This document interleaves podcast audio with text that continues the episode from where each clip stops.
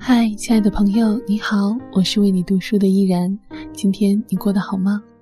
最近有没有好书想要和我分享呢？欢迎你留言给我。今天我们将阅读由美国作家路易莎·梅·奥尔科特所写的《小妇人》。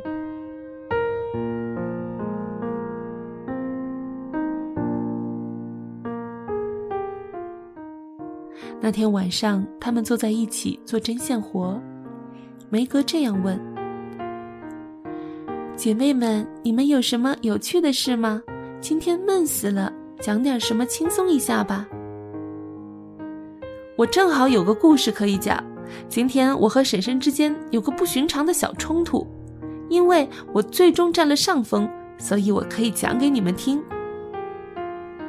极爱讲故事的乔首先说道：“像往常一样。”我用既单调又沉默的声调，干巴巴地读着永远读不完的博尔莎。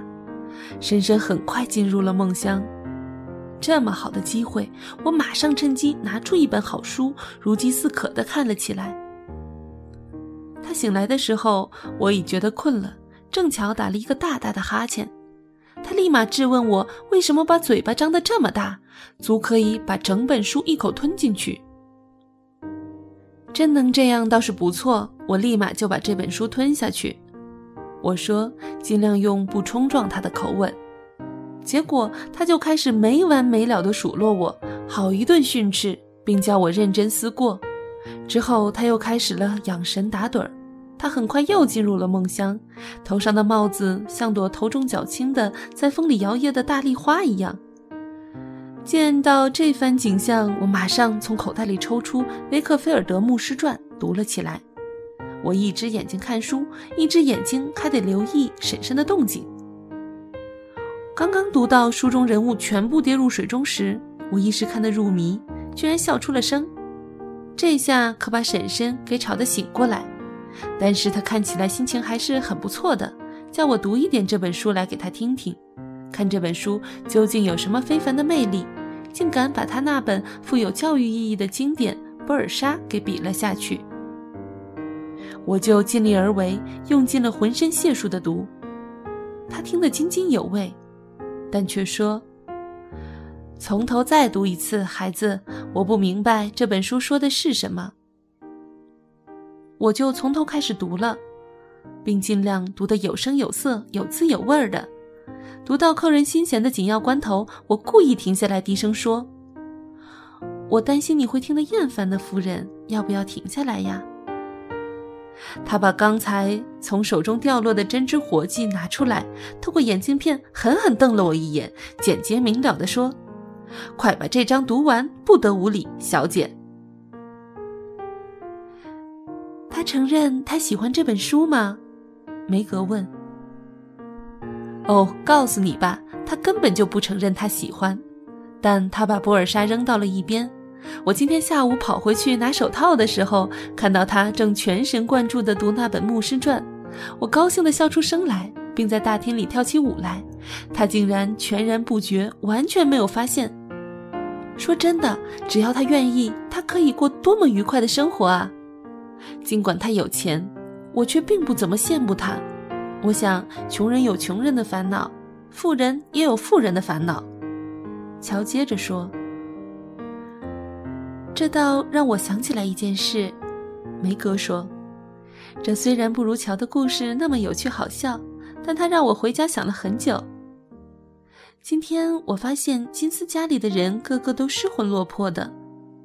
一个孩子告诉我说，他的大哥犯了件大事，爸爸把他赶出了家门。”我听到金太太在伤心的哭，金先生在愤怒的大骂。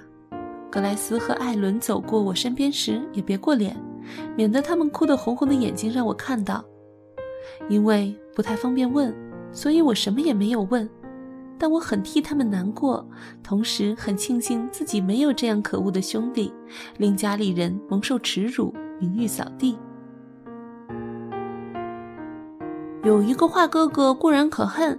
但我觉得，在学校蒙受耻辱，则更令人感到难受。艾梅摇着脑袋说，似乎已经历尽沧桑。苏西·巴金斯今天戴着一枚精致的红玉戒指上课，真是太漂亮了，我羡慕的不得了，恨不得也有一个。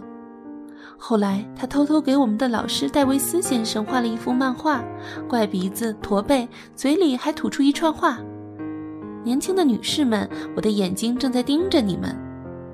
我们看了，忍不住大笑。不料他的眼睛果真盯上了我们。他命令苏西把画板带上去。他吓坏了，但是不得不走上去。姐妹们，你们猜他怎么着？老师揪着他的耳朵。那是他的耳朵呀！想想这有多恐怖，简直太可怕了。老师把他揪到背书台上，命令他举着画板让大家看。他就在那里站了半个小时。姑娘们有没有笑他那幅画？乔问，想着那尴尬的局面。笑？谁还敢笑呀？他们一声不知，静静地坐着，像一群被吓坏的小老鼠一般。苏西泪如雨下，哭得可怜极了。唉，真是可怜的人。那时我不再羡慕他了，因为我觉得，如果让我像他这样出了这么大的丑，丢了这么大的人，即便带着千千万万个红玉戒指，也不能使我幸福。我永远永远不会忘记这种刻骨铭心的奇耻大辱。讲完后，艾美继续做她的针线活，并为自己品行高贵而得意不已，更加为刚才成功的一口气发出一长串长长的词组而自鸣得意。我今天看到一件令我感动的事情，本来吃饭时要说的，却给忘了。贝斯一边说，一边整理乔乱七八糟的缝纫箱子。我去为安娜买一些新鲜的生蚝，看到劳伦斯老先生也在海鲜店里，但他没有看到我，因为我站在一个水桶后面。他又忙着跟渔夫卡特先生说话。一个穷苦女人拿着桶和刷子走进来，问卡特先生能否让她干些刮洗鱼鳞的活，因为她的孩子们都饿着肚子，等着他带吃的回家，她自己又揽不到活干。卡特先生正忙着，毫不客气地说了声“不”。这个又饥饿又难过的女人正要走开，劳伦斯先生用自己的手杖弯柄勾起一条新鲜的大鱼，递到他的面前。他又惊又喜，把鱼抱在怀里，感激不尽，再三道谢。劳伦斯老先生叫他趁新鲜赶快回去把鱼煮了，他便高高兴兴地匆匆走开了。我觉得劳伦斯老先生真是个好心人。哦，那个女人当时的模样也很逗人，抱着滑溜溜的大鱼，口里祝愿劳伦斯老先生能上天堂，并且在天堂里舒舒服服的。大家听到贝斯的故事，全开心的大笑起来。接着，姐妹们又请妈妈也来讲一个故事。马奇夫人略思索了一下。严肃地说：“今天我在工作间里为你们的父亲裁剪蓝色天鹅绒大衣时，十分挂念你们的父亲。我想，如果万一他遇到什么不测的话，我们会多么孤独无援，那该怎么办呢？这样想很傻，但我不能自已。”这时，一位老人走进来，交给我一张衣服订单来定做衣服。他在我旁边坐下，我看他模样像一个穷苦人家，显得既疲倦又忧郁，便和他聊起天来。你有儿子在部队里服役吗？我问他，因为他手里拿着一封信，但这封信却不是给我的。有，夫人，我有四个儿子在部队服役。但两个战死了，还有一个被俘虏了，现在还在监狱。我现在要去看另一个，他在华盛顿医院，病得十分严重。老先生平静地说：“您的家庭为国家做出了巨大的牺牲，先生。”我说：“这时我对他不再感到怜悯，而是肃然起敬。”理应如此，夫人，这是我应该做的。如果用得上我的话，我也会去的。可是我年纪太大了，没法上前线，我就献上我的孩子，让他们去服役，毫不犹豫。他声调愉快，神情恳切，似乎奉献自己的一切是件令人快乐的事。我不禁自惭形秽，我献出一个人便思前想后，犹豫不决，而他献出了四个，却毫无怨言，毫不后悔。我在家里有四个这么好的女儿来安慰我，而他唯一能见到的儿子却远在数英里之外。可能等着跟他道永别。想到上帝赐给我的这些恩典，想到我的生活这么的幸福快乐，我觉得自己已经很富足，也很知足了。于是我给他打了一个漂亮的包裹，给了他一些钱，并由衷的感谢他给我上了一课。乔沉默了一会儿后说。再讲一个吧，妈妈，讲个富有哲理的故事吧，就像刚才讲的这个一样。我喜欢那些故事，能让我听完后再回味一遍。这些故事不仅真实可信，而且说教味道又不浓。马奇太太笑了笑，马上又开始讲一个故事。她跟这群小姑娘讲了这么多年的故事，知道怎样的故事她们最喜欢听。从前啊，有四个姑娘，她们衣食不愁，生活安逸，一切都舒适顺心，有好心善良的朋友和深深爱着他们的父母。然而，她们并不满足。这时，听众们会意地相互交换了一个眼色，然后又继续飞针走线。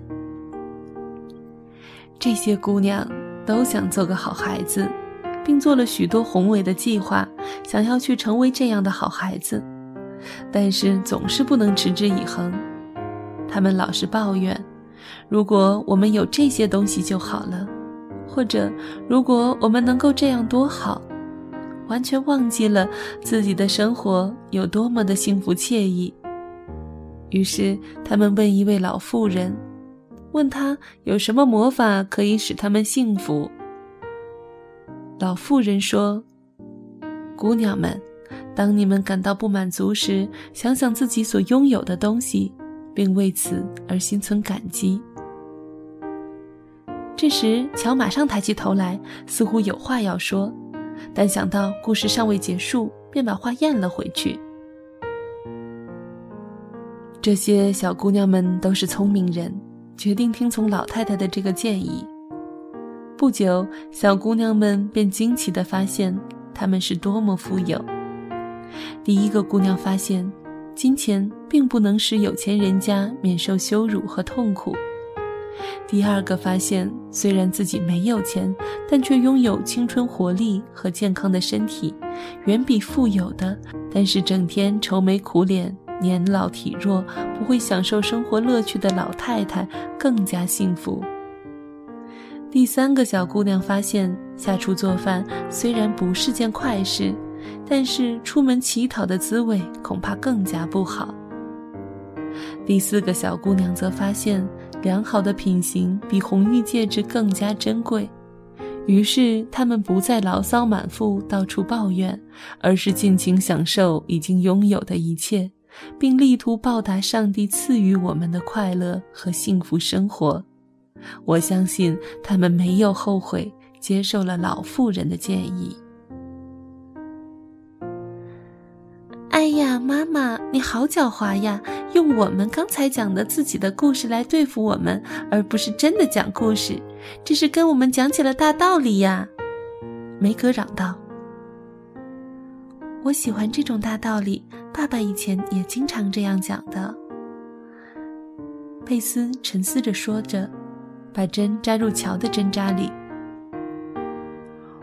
我没有别人那么多的抱怨，但从今天开始也要更加小心，否则苏西的下场可就是个榜样。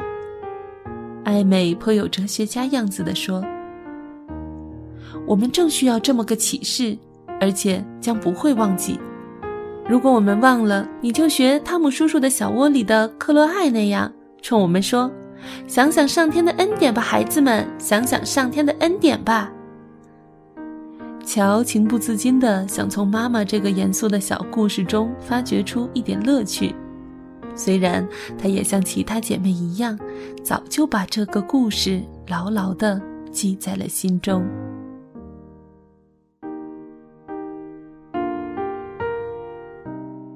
感谢你收听今天的节目，我是主播依然。喜欢我的节目，可以在公众微信搜索英文字母 N J，依然的全拼和数字五二零，N J 依然五二零。感谢你收听今天的节目，我们下期再会。